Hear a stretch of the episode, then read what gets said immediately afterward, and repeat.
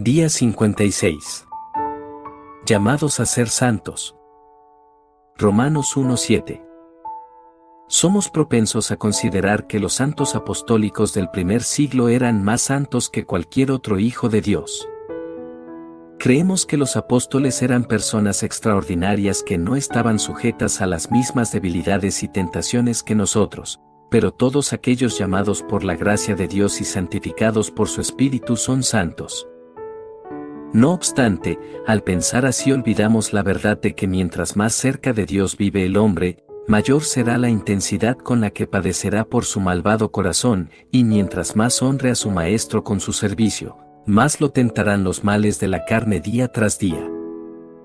Lo cierto es que si hubiéramos conocido personalmente al apóstol Pablo, lo habríamos considerado bastante parecido al resto de nosotros dentro de la familia de Dios.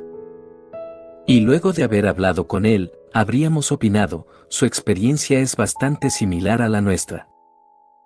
Es más fiel, más santo y más instruido en la palabra de Dios que nosotros, pero tiene las mismas, si no peores, pruebas que enfrentar. Por lo tanto, no consideres que los santos de la antigüedad estaban exentos de dificultades, debilidades o pecados, y no te refieras a ellos con una reverencia mística cercana a la idolatría. El nivel de santidad que ellos consiguieron es posible para nosotros, dado que fuimos llamados a ser santos por la misma voz que los llamó a ellos a su elevada vocación. En realidad, es responsabilidad de cada cristiano abrir su propio camino hacia este círculo íntimo de la santidad. Y si encontramos que los logros de los santos de antaño fueron superiores a los nuestros como en verdad lo fueron, sigamos su ejemplo copiando su pasión y su santidad.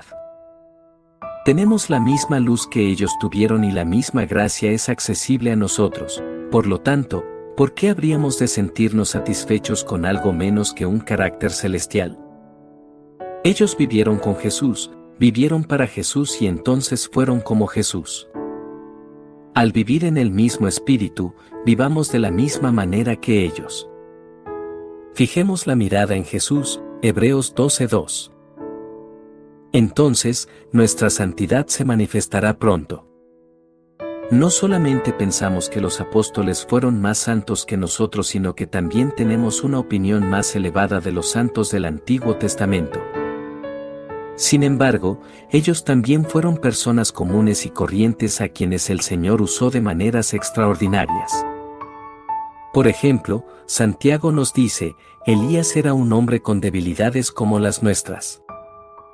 Con fervor oró que no lloviera, y no llovió sobre la tierra durante tres años y medio, Santiago 5:17. Es incluso más alentador lo que el escritor de Hebreos nos dice acerca del Señor Jesús.